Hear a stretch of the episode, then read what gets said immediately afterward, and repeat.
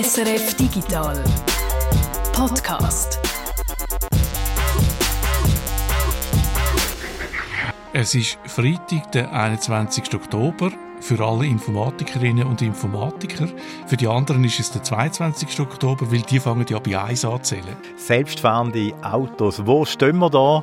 Fangen wir da auch wieder bei Null an? Das Schwerpunktthema von diesem Podcast, mit dem hast du dich beschäftigt, Reto. Mhm. Und Martina fährt nicht und lässt sich auch nicht fahren. Sie hüpft und rennt auf der Suche nach ihrer musikalischen Identität. Das dann im Game-Tipp. Ich bin der Reto Wittmer. Und ich, der Peter Buchmann. Zuerst noch zu einer aktuellen Meldung. Facebook hat Schlagzeilen gemacht mit einem Plan, Metaverse zu Europa zu lancieren oder ja, das Zentrum aufzubauen zu Europa für Metaverse mit 10.000 Angestellten. Bei uns ist der Guido Berger. Guido, was ist überhaupt das Metaverse zuerst einmal? Also der Begriff kommt eigentlich aus der Science Fiction, oder? Es ist so in den 80er Jahren hat äh, Neil Stephenson in einem Roman den, äh, den Begriff äh, gekürt. Und was man darunter versteht, ist eigentlich so ein bisschen wie eine andere Form vom Internet, wo wir heute kennen. Das ist dreidimensional, also eine Welt, wo wir uns dreidimensional drin bewegen. Äh, wir haben eine Figur, die uns repräsentiert und wo durch die dreidimensionale Welt durchgeht. Also ein, ein grosser Unterschied zu dem, was wir heute kennen, wo in der Regel flach ist auf einem Bildschirm, wo man mit etwas, mit einem Finger oder einer Maus draufklickt.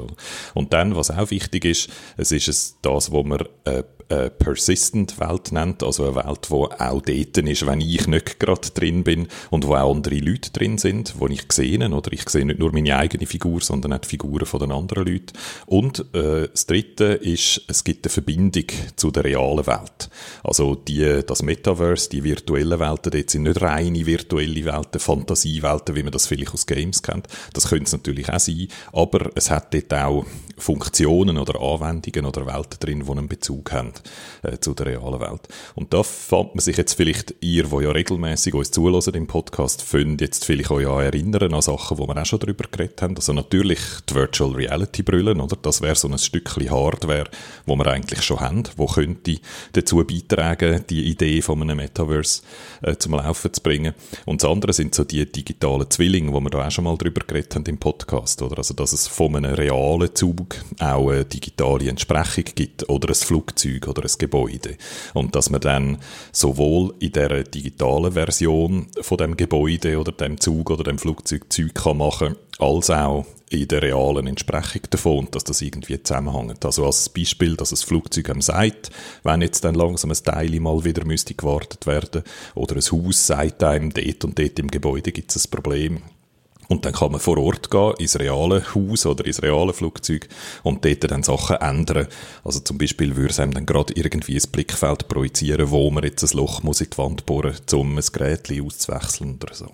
Facebook sind ja nicht die einzigen, die eine virtuelle Erweiterung schaffen. Ich kann mir vorstellen, dass es für Facebook extrem wichtig ist, falls das tatsächlich einmal einschlägt, weil sonst werden sie wahrscheinlich nie mehr mit ihren zweidimensionalen Posts. Genau, oder? Und wegen dem überlegen sich jetzt, reden jetzt viele vom, vom Metaverse. Facebook hat jetzt wieder darüber geredet, wie sie gesagt haben, hey, wir wollen 10.000 Leute anstellen, die an dem arbeiten, an dieser Vision. Aber Microsoft, der Satya Nadella, der Chef von Microsoft, hat, hat jetzt im, im Verlauf des Jahres auch schon mehrmals darüber geschwätzt, aber auch andere Sachen wie Roblox zum Beispiel, wo wir ja da auch im Podcast schon kürzlich wieder darüber geschwätzt haben, auch die reden vom Metaverse und dass sie eigentlich so etwas bauen, wo schon äh, ähnlich ist wie ein Metaverse. Was wichtig ist zum Verstehen, das ist nicht ein Produkt oder ein Gerät, wo irgendwann mal jemand erfindet und dann haben wir es nachher, oder? Sondern es ist eine Idee, so wie das Internet auch eine Idee ist, wo dann konkret ja eine Sammlung ist von ganz vielen Standards und Technologien und Geräten, wo irgendwie alle zusammenarbeiten und das Internet erschaffen. Und das Metaverse ist eigentlich etwas ähnlich. Es ist einfach auch eine Sammlung von x verschiedenen Technologien und Standards und Geräten. Und ich würde es auch nicht als etwas verstehen, was das Internet ersetzt, sondern es ist klar etwas, was natürlich auf der Netzwerktechnologie vom Internet und auf der bestehenden Technologie aufsetzt und eigentlich für mich vor allem eine andere Interaktionsform ist, oder? Eben statt flach auf dem Bildschirm mit einem Klick oder einem Maus äh, oder einem Zeigefinger ähm, ist es etwas, wo körperlicher in Anführungszeichen ist, oder? Wo man sich mehr im Raum bewegt und mehr durch eine dreidimensionale Welt sich bewegt. Ähm, aber was das konkret dann bedeutet, oder jetzt abgesehen von diesen Flugzeugbeispielen oder vielleicht so einem Meeting, wo man sich auch easy vorstellen kann mit ein paar Figuren statt mit Video ähm, ist noch sehr unkonkret, was das dann heißt, oder? Und all die Visionen jetzt, wo man jetzt heute zeichnet, wie das dann vielleicht aussieht, wirken dann vielleicht die zehn Jahre völlig lächerlich im, im Rückblick, weil es sich in eine ganz andere Richtung entwickelt hat. Also es leuchtet ein, warum das für Facebook wichtig ist, warum aber der Schritt nach Europa? Das ist nicht ganz klar, oder? Weil bis jetzt eigentlich schon die wichtigen Entwicklungen, gerade so, wenn es um Internet gegangen sind, eigentlich alle in, in den USA passiert sind, oder? Und man äh, ist jetzt wahrscheinlich kein Schelm, wenn man denkt, dass da vielleicht schon auch noch ein bisschen äh, Opportunismus drin ist, dass man nämlich möchte ähm, einem europäischen Regulator ein bisschen Speck durchs Maul ziehen oder, und sagen, wir sind im Fall auch gut für euch, verstehen uns nicht immer nur als Find, wo man muss regulieren und einschränken und die Macht einschränken. Oder? Also der Aspekt hat es vielleicht auch, dass man so ein bisschen PR-Punkte landen bei der europäischen Politik, wo immer ein bisschen damit droht, dass sie jetzt dann Facebook bald einmal noch enger regulieren als, als jetzt. Die Begründung leuchtet mir ein. Es geht nicht um Arbeitsplätze schaffen zu Europa, weil im Gegenteil, es gibt kein großes Interesse, dass nochmal ein Gigant nach Europa kommt und all die qualifizierten Leute absucht, was einen Weg schon zu wenig hat es wird sicher nicht einfach, die 10.000 Leute zu finden, oder? Und die werden vor allem mit Forschung beschäftigt sein, oder? Weil das ist etwas, wo man noch nicht weiss, wie es geht, sondern das ist etwas, wo man noch ganz viel grundsätzliches Zeug muss überlegen, oder? Sowohl bei der Hardware, wo wir zwar schon Virtual Reality Brille haben, aber Interaktionssachen wie zum Beispiel Händchen, wo du dann sowohl kannst mit deinen Fingern gezielt Sachen greifen oder drücken, als auch etwas spüren, was dort passiert. So etwas haben wir zum Beispiel alles noch nicht, oder? Also es fehlt noch sehr viel so Interaktionsmöglichkeit und natürlich User Interface, oder? Wie designt man dann so ein Metaverse, dass man dann auch rauskommt und weiß, wie man das benutzen muss. Und nicht zuletzt werden auch viele von diesen 10.000 Leuten damit beschäftigt sein, ähm, sich zu überlegen, was man dann für Produkte anbietet für so ein Metaverse, oder? Also wie man kann Geld äh, verdienen damit, was ja ein Ziel ist von jedem grossen Unternehmen. Also das wird sicher nicht einfach, die 10.000 Leute zu finden und das auch dann zu machen. Ich glaube, das ist im Moment wirklich mehr einfach auch so eine Absichtserklärung, oder? Dass die werden noch nicht 10.000 Verträge parat haben, die man nur noch muss unterschreiben muss. Sind wir gespannt, wie das dann am Schluss aussieht, wie das kommt, ob es überhaupt kommt oder ob es nochmal einen Kühlschrank gibt, äh, wo man seit 20 Jahren davor redet, wo dann unsere Joghurt bestellt, wenn die Joghurt ausgegangen sind.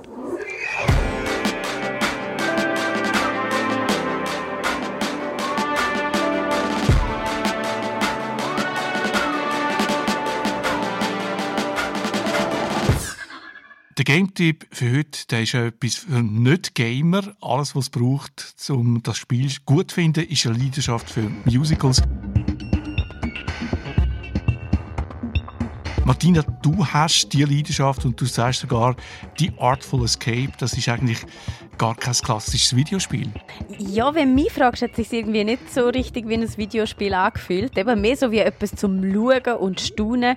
Die Game-Mechaniken im Spiel, die sind, kann man fast schon sagen, auf ein Minimum reduziert. Also im Grunde laufst du einfach von links nach rechts einmal quer durchs Spiel und redest mit den Leuten oder eben spielst selber Musik. Aber auch das macht es eigentlich schon fast von allein. Es ist so ein Musikspiel, wo, wenn ich mich zurückerinnere, dann einfach eben wirklich in erster Linie Linie ich genossen habe. Es ist ein visuelles und auditives Meisterwerk, wenn du mich fragst. Es erzählt die Geschichte von einem ziemlich unglücklichen Folkmusiker, der gerne Lust hatte, in die übergroßen Fußstapfen von seinem berühmten Onkel zu treten, der eben ebenfalls ein großer Star am Folkmusikerhimmel war. Wir aber, wir würden viel lieber unseren eigenen Weg gehen und ein richtig cooler Rockmusiker werden. Aber es scheint so, als würde die Welt da für uns einen anderen Plan parat halten. Die Macher Macher sagen eigentlich, es ist im Grunde genommen die Geschichte von David Bowie, wie er damals von London weg ist, um sein eigenes alter Ego, das Ziggy Stardust, zu erfinden. Und ja, letztendlich ist es wirklich einfach eine total abgefahrene, bunte und freakige Reise aller David Bowie. Du sagst, er spielt Musik eigentlich fast von allein. Was heißt das? Wie geht das genau? Ja, es hat so ein etwas von Guitar Hero oder vielleicht eher sogar von Senso, wenn man das noch kennt. Das ist das Spiel, so ein runder Kreis mit vier Farben, wo immer eine Farbe aufleuchtet und dann muss man in der richtigen Reihenfolge da die richtigen Knöpfe nacheinander drücken. Es ist wirklich keine große Herausforderung vom Spiel her. Es ist, wie gesagt, das Spiel zum Geniessen. Jedes Level ist auf seine ganz eigene Art so außerordentlich kreativ und schön gezeichnet und tönt eben auch noch dementsprechend. Also es ist wirklich ein Musical zum Mitmachen. Aber es ist nicht äh, ein klassisches äh, Game, es ist nicht klassisches Game Design. Mm, naja, also es hat das zwar schon irgendwie drin. Der Kopf dahinter, hinter dem Spiel, das ist der Johnny Galvatron. Man kennt ihn vielleicht noch als Gitarrist aus der Band The Galvatrons. Die haben so um die 2007 mal einen kleinen Hit gehabt. Es ist aber nie groß etwas daraus geworden. Gut, haben sie auch noch etwas Vernünftiges gelernt. Der Johnny hat vorher, vor seiner Musikkarriere Film- und Computeranimation studiert und nach seiner Musikkarriere dann eben ein eigenes Game-Entwicklerstudio Beethoven and Dinosaurs gegründet. Also irgendwie ist schon ein richtiger Spielemacher und ein richtiges Spiel, nur fühlt sich halt eben wirklich einfach überhaupt nicht so an. Ich würde sagen, ein Game für Nicht-Gamer, ja. Die Artful Escape gibt es für PC und für die Xbox. Und wenn du jetzt da, dich das lustig gemacht hast, da einmal reinzuschauen, wenn du zuerst willst mal schauen, ob das etwas für dich wäre, dann kannst du das natürlich auf YouTube, auf unserem YouTube-Kanal SRF Digital. Dort hast du, Martina, nämlich schon mal äh, ziemlich ausführlich gezeigt, wie das geht, im Let's Play am letzten Montag. Am nächsten Montag, am 8. live, wird es dort weitaus weniger entspannt. Es steht nämlich Halloween Special vor der Tür. Mhm, wir spielen Back for Blood, ein Multiplayer Survival Horror Game. Wir schiessen also gemeinsam auf sämtliche Untote. Und wenn ich sage gemeinsam, dann meine ich damit vor allem unseren alten Freund Marco Thoman, der ja früher schon einmal mit uns losgezogen ist in Star Wars und wild umeinander geschossen hat. Also man kennt ihn vor allem von der SRF 3 Morgenshow. Dort hat er früher zusammen mit dem Nick Hartmann moderiert. Und der Marco ist für mich persönlich einfach so mein alter Fallout-Freund. Wir sind beide grosse Fans von dieser Serie und darum haben wir uns schnell angefreundet. Und aktuell da ist Marco noch eben Teil von unserem SRF Grusel Hörspiel Podcast und passt hier wieder wunderbar zum Halloween Special. Mitgruseln könnt ihr alle am nächsten Montag am 8. Uhr aus dem Let's Play, wie immer auf dem YouTube-Kanal SRF Digital.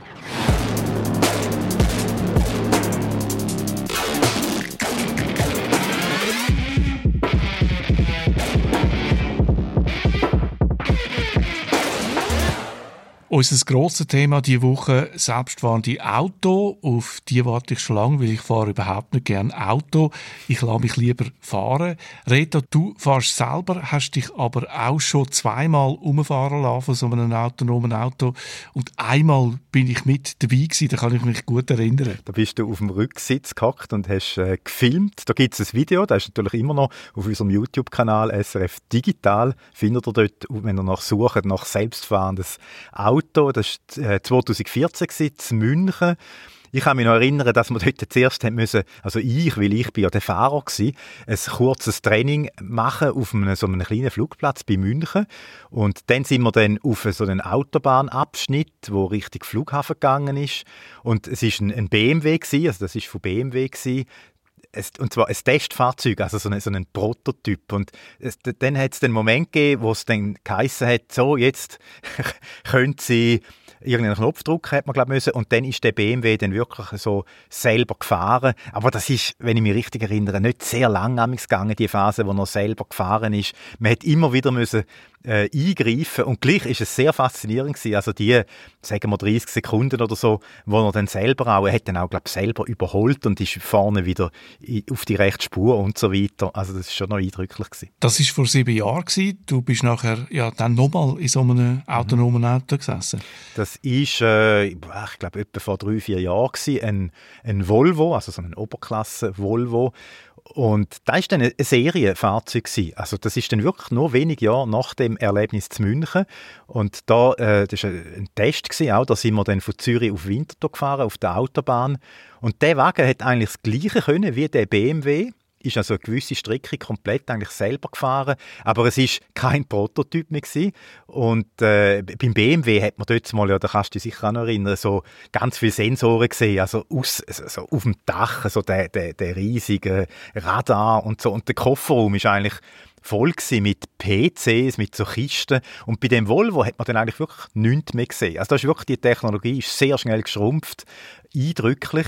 Aber es ist gleich noch kein Auto gewesen, wo im Prinzip der Fahrersitz ganz könnte leer bleiben. Also ein Auto, das ganz allein fahren da, wo in der Oberklasse heute halt so in der Regel eingebaut ist, das sind einfach ganz raffinierte Assistenzsysteme, wo man äh, dann so ein paar Sekunden im Prinzip äh, mal die Hände vom Steuerrad nehmen, aber du musst ja immer die Hände noch am Steuerrad äh, haben. Also die Verantwortung liegt immer noch bei dir. Und das ist eigentlich nicht ganz so da, wo die Vision war, eben 2014. Vollautomatisiertes Fahren. Also automatisiertes Fahren, wir versprechen uns vom automatisierten Fahren. Das klang als erstes wie Science Fiction, aber das ist es nicht. Im Grunde genommen sind wir bereits jetzt schon so weit. Unser Ziel ist es, bis 2016 hochautomatisierte Fahrfunktionen. 2020 wollen wir hochautomatisiertes Fahren ermöglichen. Wir sind jetzt auch schon bereits in der Lage, Fahrspuren zu erkennen. Und dass uns das so gut gelungen ist, das macht mich ziemlich stolz auf meine Mannschaft. Dass wir weniger Unfälle haben, dementsprechend auch weniger Verkehrstote. Bis 2025 möchten wir dann beim vollautomatisierten Fahren angekommen sein. Aufbruch in eine neue Ära der individuellen Mobilität.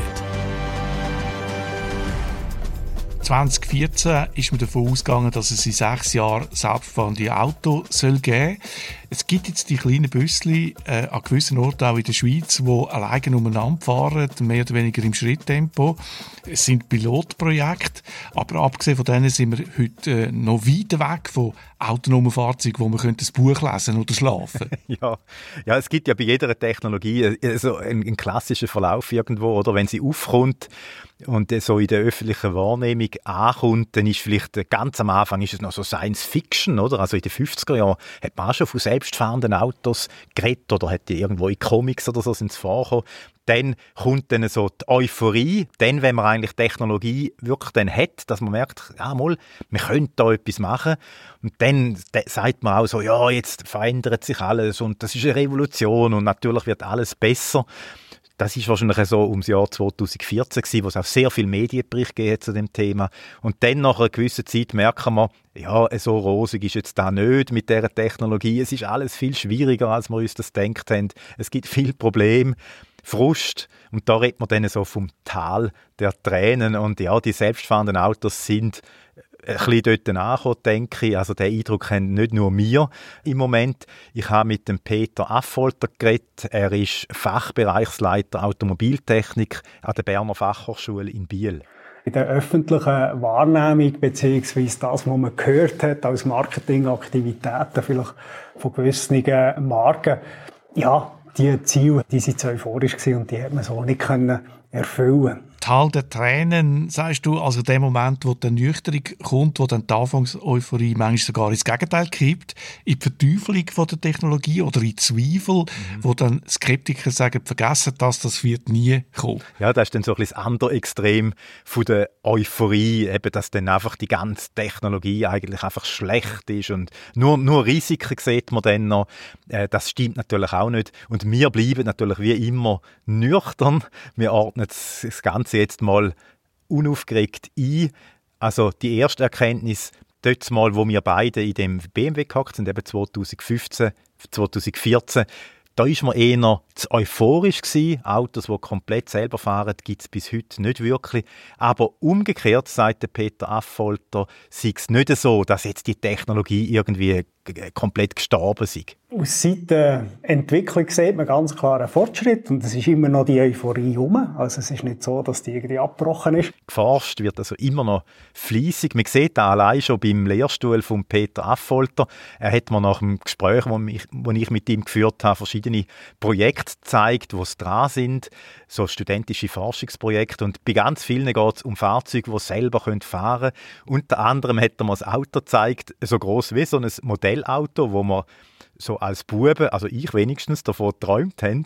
Und der Auto hat eigentlich die genau gleiche Technik eingebaut wie die Büssli, die selber fahren. Also Sensoren, Software.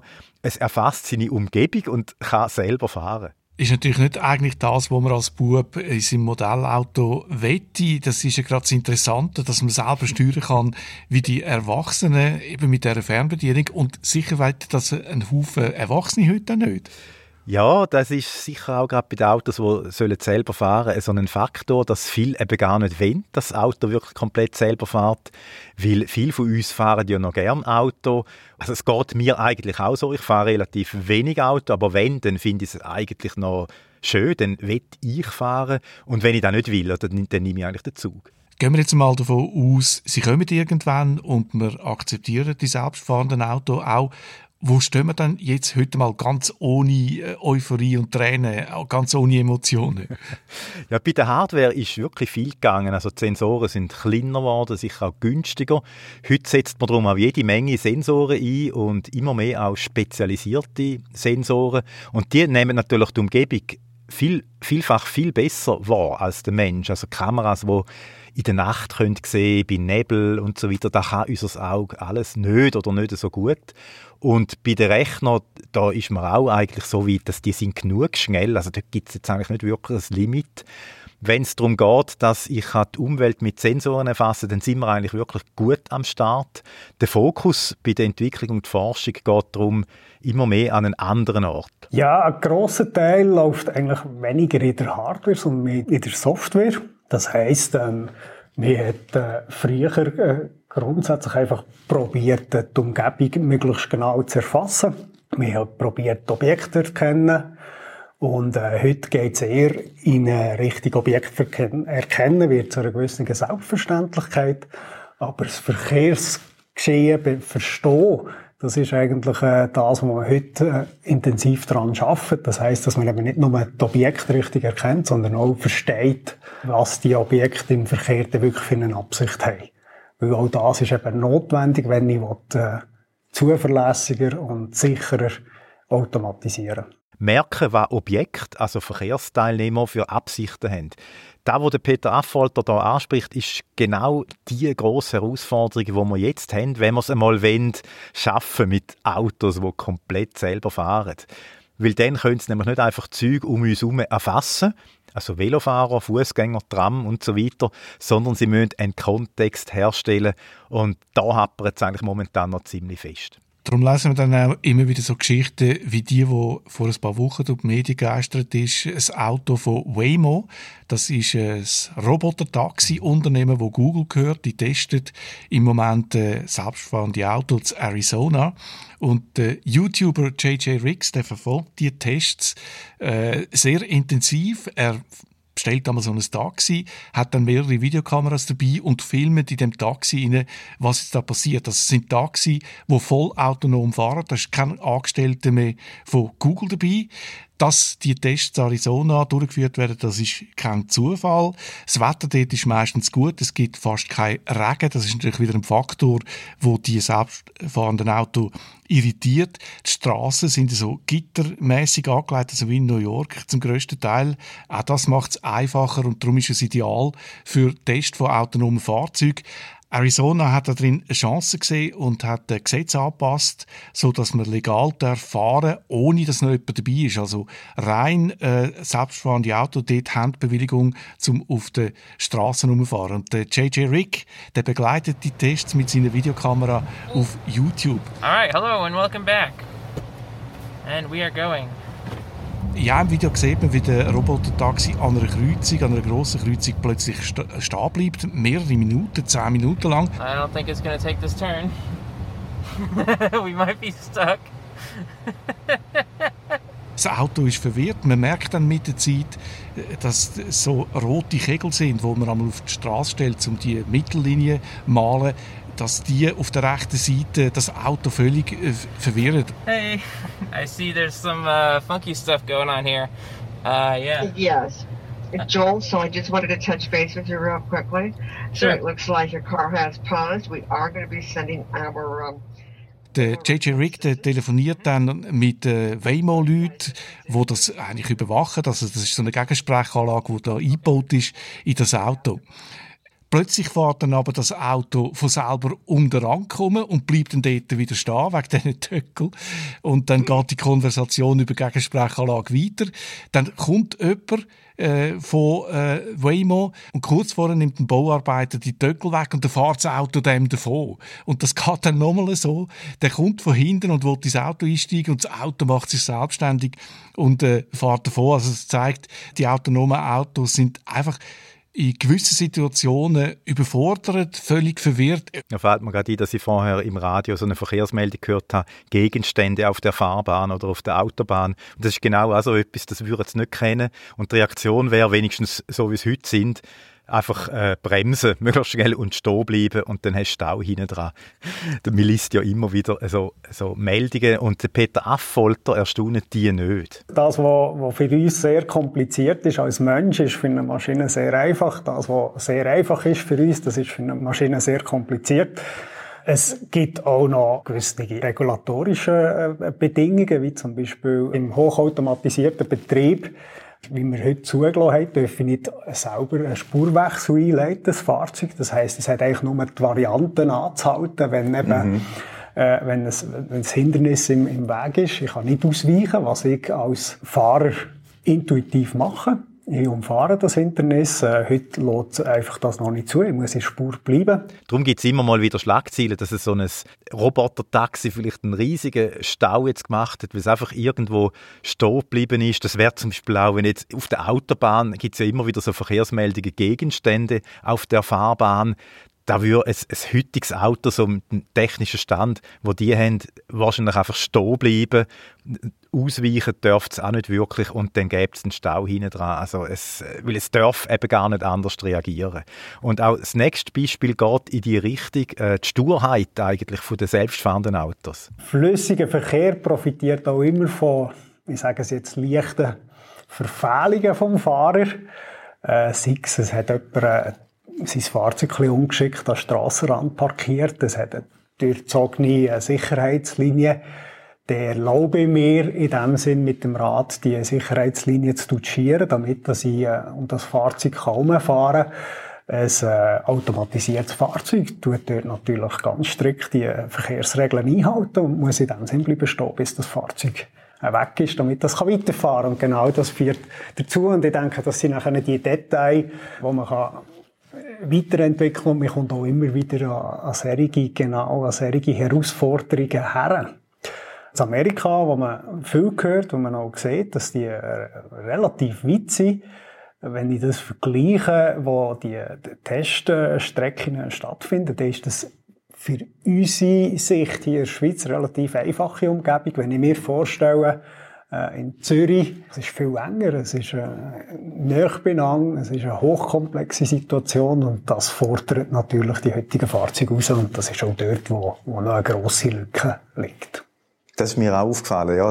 In den USA, da ist, glaub, schachbrettmässig sind die Strassen. Es hat, glaub, kaum Fußgänger, weil es zu heiß ist im Sommer. Draussen. Velofahrer eigentlich auch nicht existent. Ja, das ist natürlich, äh, das, das gibt es bei uns eigentlich sozusagen nie nicht. Oder? Genau, das also, sind quasi äh, sehr gute Bedingungen. Bei uns sind in dem sind die Ansprüche oder die, die Fahrzeuge viel, viel, viel grösser. Und das ist auch äh, der Bereich, wo ich sage jetzt mal in der Fahrzeugautomatisierung am schwierigsten zu erreichen ist. Man weiss, dass man komplizierte Situationen bei langsamen Geschwindigkeiten, das kann man gut meistern, das sieht man auch. Viele Fahrzeuge haben einen Parkassistent. Ich fahre langsam, aber es ist relativ schwierig für einen Fahrer in eine Parklücke hineinzufahren. Für ein Auto geht das gut. Man sieht äh, Aktivitäten im Bereich Automated Valet Parking. Das heisst, das Auto tut selber parkieren, ist auch wieder langsam, ist eine, eine bekannte Umgebung, nämlich ein Parkhaus. Dort funktioniert es und wir haben äh, Fortschritte im Bereich einfache Situationen, schnelle Geschwindigkeiten, das heisst die Autobahn, auch dort, wir müssen nicht mit Fußgängern rechnen, im Normalfall, wir müssen nicht mit Velo äh, rechnen. Es ist von der Markierung her so gestaltet, wenn nicht eine Baustelle ist, dass man die Situation gut kann verstehen. Und das ist genau dort, wo man jetzt äh, Fortschritte macht und wo man eine Entwicklung sieht. Hingegen ähm, im Bereich, städtischen Bereich, das sind jetzt noch die unberührten Gebiete von der Fahrzeugautomatisierung. Zürich Tram, ja, das ist... es ist auch als Fahren nicht immer einfach. Nein, eben. Ähm, von dem her versteht man, dass das natürlich für die Fahrzeugautomatisierung sehr schwierig ist. Man kann es noch weiter ins, ins Detail analysieren. Es geht eigentlich ja nicht nur darum, Verkehrsregeln richtig zu interpretieren, die Situation richtig zu interpretieren, sondern es hat immer noch ganz wesentliche andere Aspekte. Ich sage jetzt etwas am Strassenrand, äh, vielleicht eine Mutter mit einem kleinen Kind, das zwängelt. Ich als Fahrer nehme das wahr und ich nehme unter Umständen Rücksicht, obwohl es keine unmittelbare Gefahr vorhanden ist. Aber ich könnte mir vorstellen, dass das Kind eventuell ausreißt und äh, richtig Straße springt oder Nacht ein Betrunkener, der auf dem Trottoir äh, am Torkeln ist, dort bin ich auch vorsichtig. Oder jemand, der rennt auf dem Trottoir, wo ich unter Umständen über die Straße springen Oder der Bus an der Bushaltestelle erreichen Das sind Sachen, das hat mir auch nie ein Fahrlehrer gelernt, sondern das weiss ich durch, durch meine Lebenserfahrung und ich reagiere entsprechend. Für ein automatisiertes Fahrzeug ist es äußerst schwierig, das können zu verstehen. Beziehungsweise es gibt noch gar nicht Ansätze, dass man das kann verstehen kann. Das ist eben der, der Kontext, wo äh, das automatisierte Fahrzeug in so gemischten äh, Gebiet mit äh, gemischten Verkehrsteilnehmern, was sehr, sehr, sehr anspruchsvoll ist, um nicht zu sagen, man hat noch keine Idee, wie man eigentlich diese Problematik angehen will die Lebenserfahrung quasi beizubringen, oder? Genau, die äh, Lebenserfahrung, die Intuition, ähm, wie wird man das an einem Fahrzeug beibringen? Ja. Mehr kann, ähm, es ist auch eine selektive Wahrnehmung, wo der Mensch äh, sehr gut ist. Das heißt, ich schaue ja nicht alles an, was ich sehe und überlege mir, was mit dem passieren kann oder ob ich das einen Einfluss hat, sondern ich weiß ganz genau, wo ich mich darauf konzentrieren muss. Hingegen all die Sensoren, die in diesen Fahrzeugen verbaut sind, die nehmen alles gleich stark und gleich äh, äh, gewichtet wahr. Und es liegt nachher an und für sich an Maschinen, all die vielen Daten entsprechend auszuwerten und zu prüfen, was könnte relevant sein und was nicht. Und ich denke, da ist der Mensch als Fahrer eben wirklich ähm, mit einer Eigenschaft ausgestattet, die sehr schwierig ist, automatisiert zu abbilden. Da sind wir an einem ganz schwierigen Punkt. Wir können Algorithmen mit Machine Learning und KI trainieren auf ganz spezielle äh, Standardsituationen, zum Beispiel das Fahren auf einer Autobahn, auf eine Art geschützte Umgebung. Und jetzt ging es aber darum, den Algorithmus aus dem geschützten Raum rauszunehmen, damit er in allen Verkehrssituationen dann funktioniert. Also die Lebenserfahrung hat von einem menschlichen Fahrer. Und der Peter Affolter hat da gerade gesagt, man hat noch keine Idee, wie man die Problematik angehen will. Heißt das, der Traum von diesen vollautomatischen Autos, wo man da wirklich mal drin kann schlafen kann, der ist gestorben? Ja, es ist ein Traum, wo wahrscheinlich noch ein bisschen länger wird. Ähm, wir müssen noch ein bisschen länger träumen, ich kann es so sagen. Aber es ist jetzt nicht aller Tage Abend und wir müssen da vielleicht auch ein bisschen trennen. Also der Peter Affolter sieht in der Entwicklung zwei verschiedene Wege. Es gibt äh, den Bereich der Automobilhersteller, die machen kontinuierlich Fortschritte in der Automatisierung. Sie haben grundsätzlich einen Fahrer in ihrem Fahrzeug und sie können mit Fahrsystem, Fahrerassistenzsystem, können sie den Fahrer entlasten und unterstützen. Und das ist ein kontinuierlicher Prozess. Das heißt, sie sind gar nicht darauf angewiesen, dass sie von einem Tag auf den anderen den Fahrer müssen, ähm, komplett ersetzen.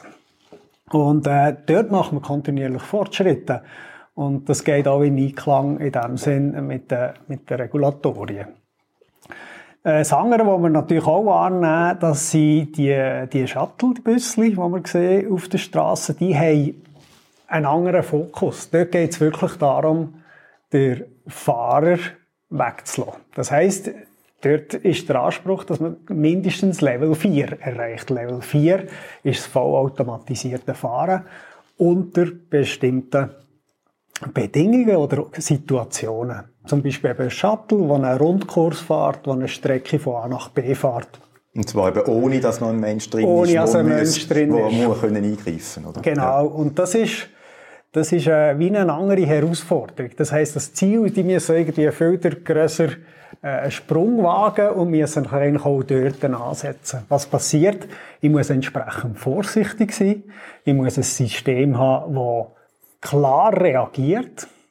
Ich habe kein Mensch als, als, als Fallback-Lösung, sondern das Fahrzeug muss eigentlich in jedem Zustand einen sicheren Betrieb gewährleisten. Und was heißt ein sicherer Betrieb? Das heißt langsam fahren, das heißt übervorsichtig sein, weil es ja niemand hat, der hilft. Und das ist eigentlich genau das, was wir dort feststellen. Also wenn es darum geht, wenn, wenn meine Versicherung der Fahrer fällt, dann muss ich einfach auf ein grösstes, noch sicher Level gehen. Und das ist halt heute effektiv das, was man wahrnimmt bei diesen Shuttle-Betrieben, dass die eben wirklich sehr empfindlich vorsichtig reagieren. Wir haben dort auch nicht ähm, in dem Sinn eben so wahnsinnige äh, ausgeklügelte Reif äh, Technologien von künstlicher Intelligenz, sondern im Gegenteil, ich habe eigentlich lieber einen Automat, wo ich genau weiß, wie er reagiert. Und, ähm, und dafür weiss ich natürlich genau, ja, ich bin auf der sicheren Seite. Es ist mehr ein Automat als eben eine künstliche Intelligenz, die das Fahrzeug fährt. Da habe ich jetzt gerade ein bisschen lachen, weil ich kann mich erinnern, also ein Büssli, da bin ich irgendwie auch vor vier, fünf Jahren, habe ich mal bei einem können einsteigen, das war in Bern, ein Büssli bei der Post, wo sie in Bern auf einer gewissen Strecke getestet haben, so ein Medienanlass gewesen, und dann hat man können in das Büssli einsteigen. Das war wirklich einfach auf einem Parkplatz gewesen, wo sie so 20 Meter vorgefahren ist, dann 20 Meter nach links, 20 Meter zurück und 20 Meter äh, dann wieder an Ausgangsort. Und dann sind da so eine Handvoll Journalisten in den Bus eingestiegen. Da hat es keinen Sitz drin, also man musste stehen. Man hat sich auch nie wirklich können festheben aber das ist ja nicht so schlimm, denkt man, oder? Weil es fährt irgendwie 5 bis 10 Kilometer pro Stunde, sehr langsam. Und dann ist das losgefahren, sehr faszinierend, oder? So ein, ein Raunen ist da in dem Bus durch die Menge. Ähm, aber das ist dann sehr schnell so zu einem, ja, so nicht gerade schreien worden, aber so erstaunte Ausrufe, weil schon nach irgendwie 20 Meter ist der Bus hat eine Vollbremse gemacht und die Hälfte von diesen Leuten drin sind fast umgekehrt, also es hat noch fast Verletzte gegeben. Und der Grund war, dass ein Ast oben reingehangen ist, aber etwa zwei Meter oberhalb von dem Bus. Also wirklich überhaupt kein Hindernis für den Bus. Aber die sind, die sind einfach so, so äh, fein eingestellt, so übervorsichtig, dass einfach bei allem, wo irgendwie könnte, gefährlich sein, ein Hindernis, das sie nicht kennen, das nicht einprogrammiert ist, da bremsen sie einfach. Also das ist natürlich so, kann es natürlich nicht gehen. Also sind wir wirklich auch sehr am Anfang. Und die Büssli, die sind momentan eigentlich wirklich sehr, die, die haben sehr einfache Algorithmen eingebaut und das Fahrzeug fährt mehr so einen virtuellen roten Faden an. Das hat einen gewissen Toleranzbereich, wo es kann sich drinnen bewegen aber der ist sehr schmal. Und dann tue ich an für sich meine Umgebung überwachen, ob irgendetwas in diesem Bereich ist äh, von diesem Fahrzeug, das nicht dort hineingehört. Und sobald das der Fall ist, bremst das Fahrzeug. Das sind einfache Regeln, mhm. aber die bieten natürlich in dem Sinn Sicherheit, aber es ist eigentlich gleich, was es das ist, was da reinkommt, äh, ob es jetzt eben ein Gräsli ist oder irgendwie ein, ein, ein Blatt oder ein Plastiksack, der sich umweiht, das ist für das Fahrzeug nicht relevant. Das tut es gar nicht in dem Sinn interpretieren. Hingegen bei Fahrzeugen, ähm, wo man kennen, ein bekanntes Beispiel natürlich der Tesla, der hat Kamera, der tut die Objekte in dem Sinn bewerten, also um was handelt es sich und kann in dem Sinn nachher mit einer gewissen Intelligenz eben solche Sachen ausmarkieren, ausfiltern. Aber ähm, es ist natürlich ähm, für den Hersteller in dem Sinn sehr gut, wenn er weiss, aha, es hat noch einen Fahrer hinten dran, der allzeit bereit ist. Ja, darum haben Sie vorhin gesagt, die Büssli sind eigentlich mehr Automaten. Also der mit der Kontexterkennung ist dort wirklich überhaupt nicht da oder momentan wie auch noch nicht, nicht vorgesehen eigentlich. Genau. Also Weil es ja eine Strecke ist, die definiert ist, wo man wie auch kann eingehen also die, die, die kennt er dann. Korrekt. So. Also auch dort wird natürlich eine, so eine High-Definition-Map, sagt man dem. Also man tut äh, quasi die Umgebung erfassen, man tut die kartografieren Man tut äh, nachher ein mobile Objekt, das heißt, die fahren die Strecke ab, es hat ein parkiertes Auto, dann man sie am, am Fahrzeug sagen, hey, das Auto muss nicht immer dort stehen, ähm, aber ein Baum wird dort stehen, äh, ein, ein Signal wird dort stehen, wo ich mich auch dran kann orientieren. Kann. Das sind nachher Fixpunkte, die mir helfen, äh, dran zu orientieren und äh, tue das so eingeben und nachher fährt es eigentlich wie bei einem Kassettenrekorder, wo ich es aufgenommen habe und jetzt spiele ich es wieder ab, dann spiele ich das wieder ab mit gewissen Freiheitsgraden, die das Fahrzeug hat. Aber das erlaubt mir natürlich, äh, gewisse Zuverlässigkeit, Sicherheit zu geben. Und äh, darum kann ich dort auch Ausnahmebewilligungen geben, solche Fahrzeuge heute im Straßenverkehr zuzulassen, weil ich genau weiß, wie das Fahrzeug reagiert. Mit anderen Worten, die Büssli sind so ein dumm, äh, ein bisschen beschränkt. Dafür dürfen sie ohne Fahrer fahren. PKWs sind intelligenter. Umfahren dürfen sie aber nur, weil noch ein Fahrer könnte eingreifen jederzeit. Ja, das ist eigentlich so in Kürze die Situation momentan äh, zusammengefasst. Wobei bei diesen Büssli muss ja in diesen Pilotprojekten sogar noch immer noch ein Fahrer dabei sein, aber das Ziel ist eben dort, dass man, äh, dass man den wegbringt, weil ja, sonst bringt es ja nicht. Der könnte ja dann wirklich gerade auch selber den Bus fahren.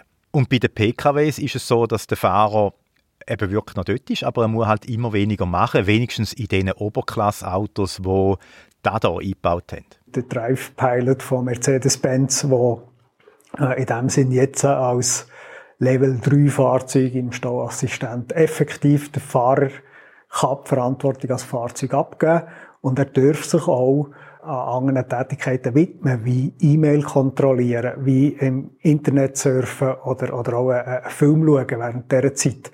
Das ist in dem Sinne eine ganz neue Situation, wo äh, die Deutschen in dem Sinne jetzt eine Vorarbeit leisten, dass das überhaupt möglich ist rechtlich. Das hat man jetzt in einer äh, Resolution hat man das jetzt auch übernommen, so dass das auch auf europäisches Niveau äh, kommt und wir rechnen damit, dass anfangs nächstes Jahr das auch in der Schweiz möglich ist. Das heißt, das können ähm, Fahrzeuge unter gewissen Umständen äh, Vollverantwortung übernehmen über den Betrieb. Das ist eine Neuheit und das kommt aus dem Individualverkehr. Also die einen versuchen direkt den Level 4 zu erreichen, die Büssli, also da heißt dann Fahren ohne Fahrer hochautonomes Fahren, so Roboter-Taxis, die 24 Stunden zur Verfügung stehen, also Ruftaxis zum Beispiel, äh, auch in Gegenden, wo sich jetzt vielleicht Mitfahrer nicht lohnen, so einen Service anzubieten. Und die andere Entwicklung, zeigen die klassischen Autos, die dann eben mehr Schritt für Schritt gehen, äh, die Entwicklung von Fahrerassistenzsystemen im Individualverkehr, wo alle Stufen, also Levels durchmachen. Und, und irgendwann wird sich das zusammenfügen und, und irgendwo im Level 4 eventuell einisch auch im Level 5 äh, in dem Sinne, äh, macht es keinen Unterschied mehr, dort kommt man dann wieder zusammen. Jetzt müssen wir natürlich sagen, wenn das, das der Fall sein wird, damit ich dann kommen und kann sagen, ha, hat nicht gestimmt. genau, also, das haben sich schon viel, viel berühmtere Leute als ich, haben sich schon blamiert.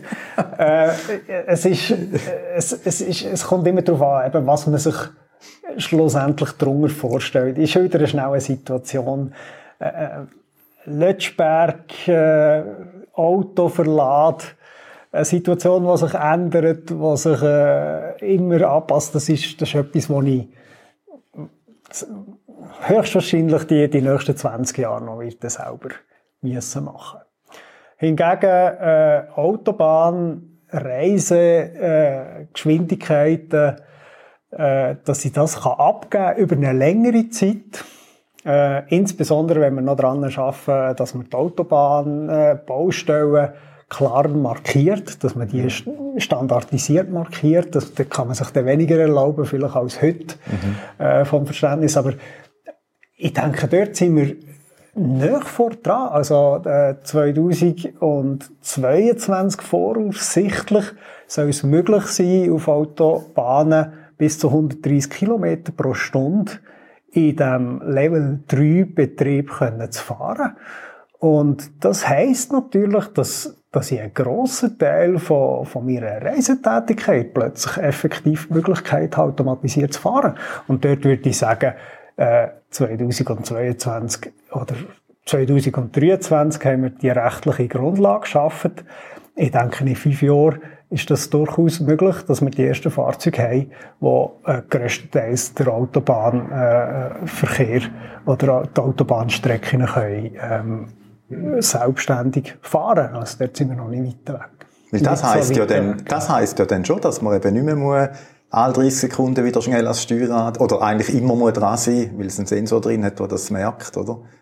Absolut, also das also, ist... Äh, da ist ja jetzt, da gibt's ja jetzt auch schon, aber die sind, ich bin genau. auch schon so eins gefahren und ja, da muss man, man kann es schon mal loslassen oder so, aber Genau, das ist, ist äh, das ist die Level 2 Funktion, das ist ein Fahrassistent, ja. wo in dem Sinn äh, die, die Lenkung und Geschwindigkeit übernimmt, zusammen.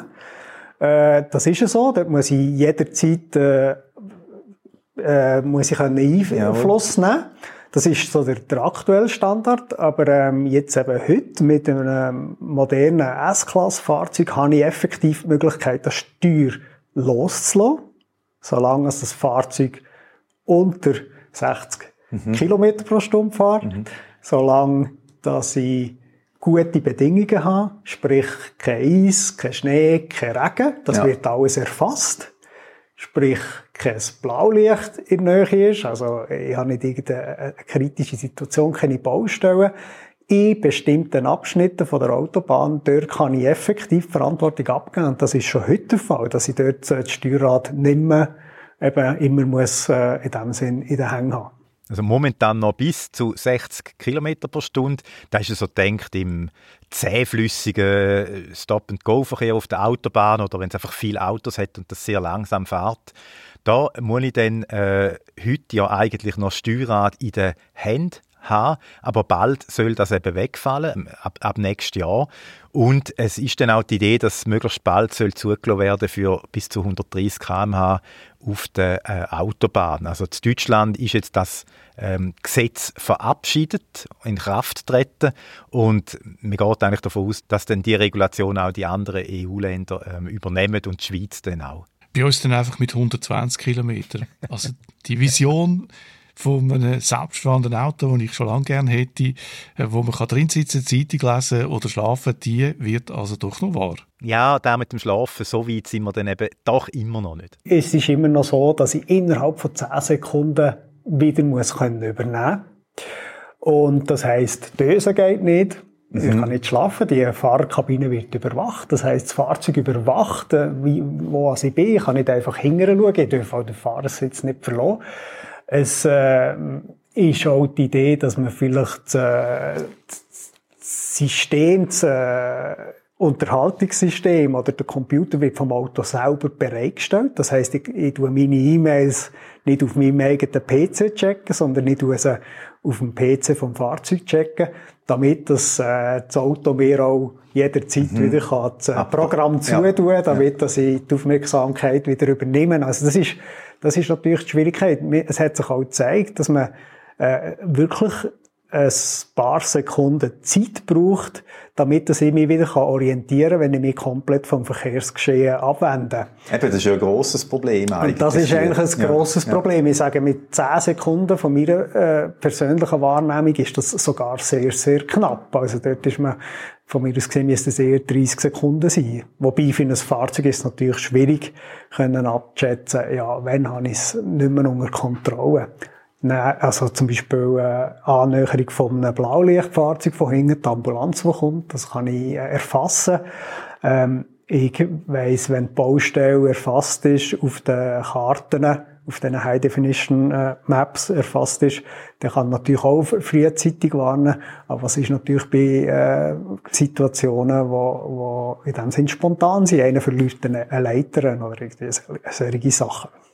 Der Aspekt mit dem innerhalb von zehn Sekunden übernehmen, das hat mich schon immer irgendwo fasziniert oder eben, dass das ein großes Problem ist. Und es gibt auch Stimmen, die sagen, dass dass, oder wo der Autobranche so das ein bisschen vorwerfen, dass es das irgendwo zu lange so ein bisschen ignoriert haben und wo dass sie so ein bisschen kritisch sind, dass jetzt eben je mehr Funktionen oder Assistenzsysteme im Auto jetzt kommen, oder? Wo man ja muss reagieren, desto mehr nimmt aber gleichzeitig eigentlich auch die Fahrerfahrung von, von, von der einzelnen Person ab, weil ja immer mehr gemacht wird.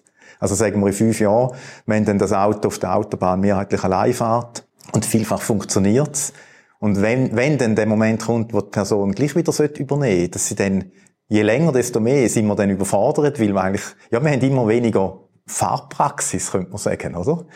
Ja, weil wir ja immer weniger mühen selber fahren. Und dass das könnte zu einem Problem werden. Bis zu dem Level 5, wo man ja dann will, oder? Also die, die Übergänge oder die Zwischenschritte. Das ist, das ist absolut ein, ein, ein wichtiger Punkt. Ich glaube, der Level 3 von der äh, Fahrzeugautomatisierung, dort, wo wir uns jetzt drinnen bewegen, das ist eigentlich ein Level, wo man lieber nicht hat. Mhm. Ähm, das heißt, Fahrzeugassistenzsystem, wo äh, auch eingreifen, wenn es nötig ist, sei es ein Notbremsassistent oder eben die, die, die serigen Systeme, die sind wirklich hilfreich. Aber die Verantwortung bleibt immer noch vom, dem Fahrer äh, zu, zu jedem Zeitpunkt.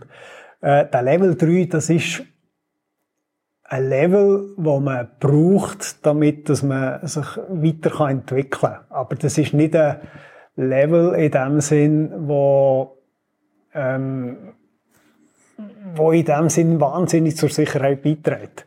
Sondern das ist eine Übergangsstufe. Und die Stufen ist wichtig. Am liebsten würde man eigentlich direkt in Level 4 wechseln. Dann wüsste ich nämlich so, jetzt ist die volle Verantwortung beim Fahrzeug in diesen Bedingungen. Aber der Level 3, man sieht das, man kann den, man kann den nicht umgehen und entsprechend muss man einfach den, den Schritt machen und man erhofft sich natürlich damit, dass, ähm, das ist auch noch ein Punkt, man weiss an und für sich, mit jedem Levelschritt, den man macht, ähm, besteht auch das Risiko von einem Unfall. Also steigt eher ein bisschen an, bis sich die äh, Technologie, bis man die Erfahrung gesammelt hat und dann geht das wieder zurück. Und es geht dann mehr zurück als bei dem Level, wo man vorher erreicht hat. Ähm, mir hofft sich natürlich, dass die Unfall in dem Sinn weniger äh, tragisch enden, dass er vielleicht vermehrt leichte Unfälle gibt, eben in irgendwelche Situationen. Aber äh, so, dass man eigentlich das Fahren äh, oder den ganzen Verkehr immer wie sicherer macht. Das ist ja auch ein, ein, ein Potenzial, das man dahinter hat. Aber grundsätzlich Level 3 ist ganz klar ein Übergangslevel und am liebsten würde man den überspringen. Und bei dem Übergangslevel sind wir eben heute noch und auch wenn der Peter Affolter jetzt sagt, ja, wir hätten diesen Level am liebsten gar nicht, ist er eben gleich auf eine Art wichtig, weil das hat in den letzten Jahren eben Diskussionen in der Gesellschaft ausgelöst, es geht ja auch nicht nur um technische Machbarkeiten. Wir müssen, wie wir jetzt ja gehört haben, eben auch Gesetze anpassen. Ein Stichwort ist da das Wiener Abkommen, also wo alle Länder so gemeinsame Regelungen haben für äh, Straßen, Schilder und so weiter, also dass das einheitlich ist. Da steht dann eben auch drin, dass es in einem Auto immer noch eine Fahrerin oder einen Fahrer braucht. Und wenn man da nicht mehr will, dann braucht es eben auch da Anpassungen. Und die werden natürlich dann irgendwann auch kommen. Oder auch Zulassungen sind ein grosses Thema. Also heute muss man ja das Auto regelmäßig äh, vorführen, all paar Jahre. Wie ist das dann in Zukunft oder mit automatisierten Autos, die Software-Updates bekommen? Muss man da das Auto jedes Mal wieder zeigen, wenn so ein Software-Update rauskommt und man das installiert hat? rein mechanisch bremsen äh, kann ich prüfen, ich kann den Zustand vom, vom Fahrwerk äh, kann ich prüfen, äh, visuell. Aber wie ist denn das, wenn sich das äh, Fahrzeug entweder per Software-Update entwickelt oder noch verrückter, sich die Fahrzeuge gegenseitig austauschen, weil sie selber äh, voneinander von Verkehrssituationen lernen. Wie will man denn das ähm, prüfen? Die Alterung der Sensoren, das sind meistens äh, hochkomplizierte Systeme. Die, die, Hersteller möchten sich auch nicht allzu fest in die Bücher schauen, wie das genau funktioniert. Ähm, das sind effektiv äh, ganz viele Aktivitäten, die, die auch zu dem Thema laufen, wie eigentlich die Prüfung, die Fahrzeugabnahme soll sein. Was man weiß, es wird äh, viel komplizierter als das, was man, was man heute kennt, als das, was ich muss machen, wenn ich das Fahrzeug gehe, ins Straßenverkehrsamt gehe bringen, für die äh, Inspektionen zu machen. Also dann ist doch etwas gegangen. Es sind nicht so viele Tränen in dem Tal, wie ich jetzt gemeint habe.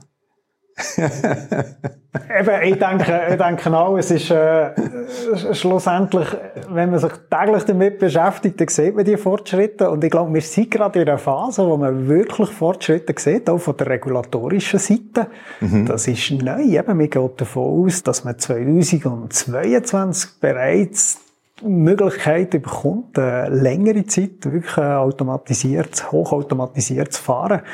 Und das sind natürlich, äh, das sind wirklich äh, Entwicklungsschritte, wo man doch jetzt sieht, es geht, geht etwas.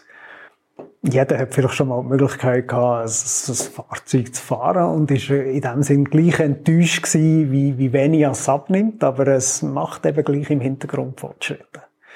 Die komplette Automatisierung, wie man schon übrigens in den 50er Jahren die Vision hatte, die ist gar nicht neu. Ein Fahrzeug, das selber fährt, ich muss mich nicht mehr darum kümmern, ich kann schlafen im Fahrzeug. Ähm, die, die, die ist in dem Sinn schon noch, schwierig zu erreichen. Und, und wie so oft mit äh, 20% vom Aufwand erreicht man 80% vom, vom, vom Fortschritt.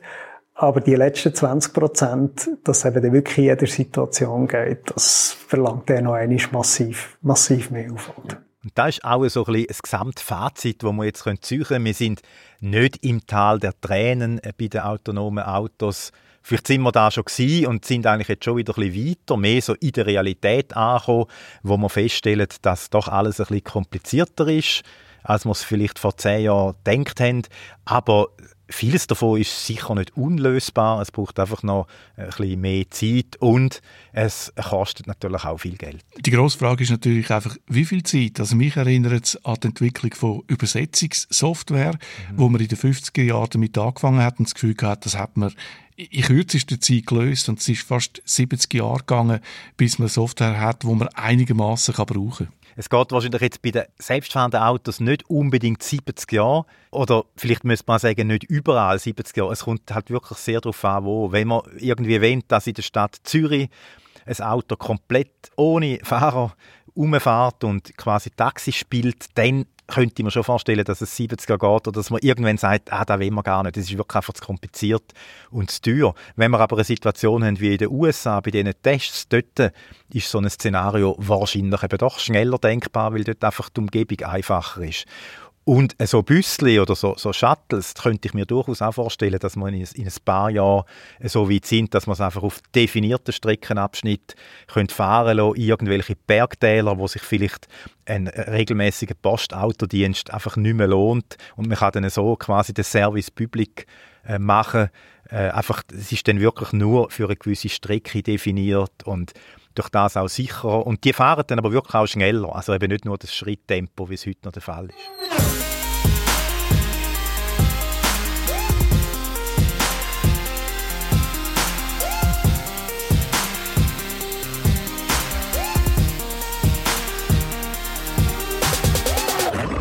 Feedback. Äh, zwei Feedbacks haben wir bekommen. Eins aus der Redaktion selber und eins von außen.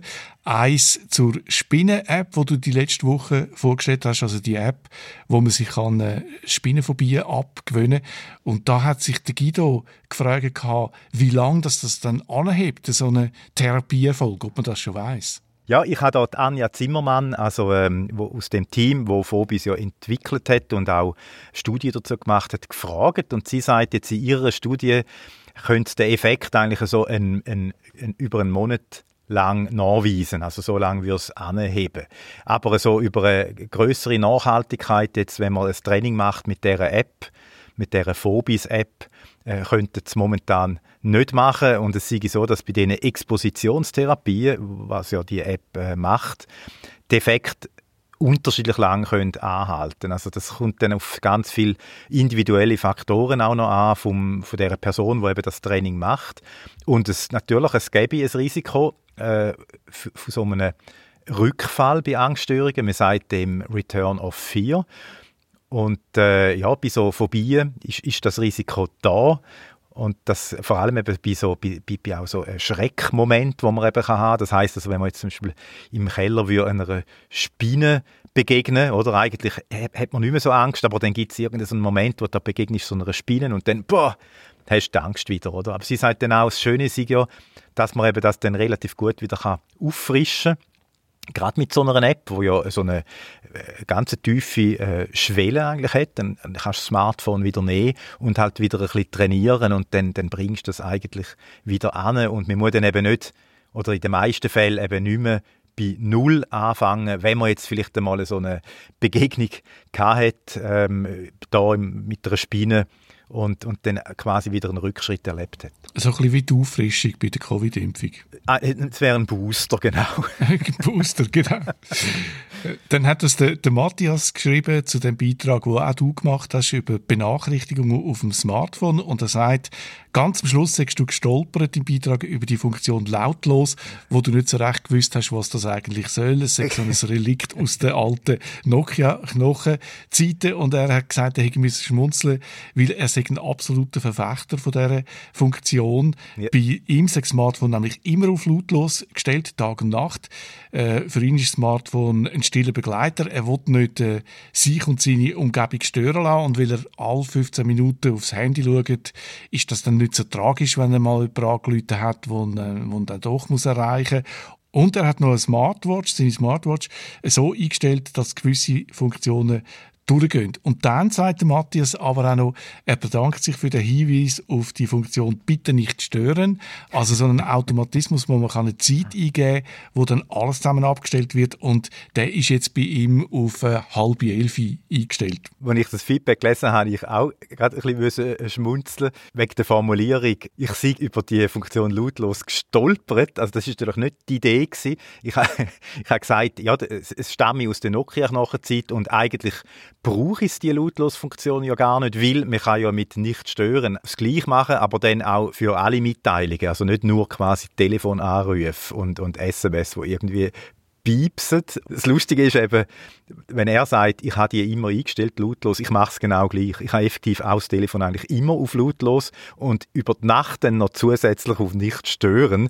Also ich bin eigentlich von dem her auch ein totaler Verfechter von der lautlos-Funktion und habe die vielleicht in dem Gespräch fast ein bisschen abgemacht. Also von dem her danke vielmals für äh, die Aufwertung jetzt wieder von dieser Lautlos-Funktion. Am Schluss vom Mail bedankt sich der Matthias für unseren Podcast, der ihm sehr gut gefällt. Bitte gern geschehen, das freut uns natürlich immer. Dann sind wir am Schluss von dem Podcast und dann sage ich jetzt danke vielmals, dass ihr wieder zugelassen habt und äh, ciao zusammen. Ade miteinander.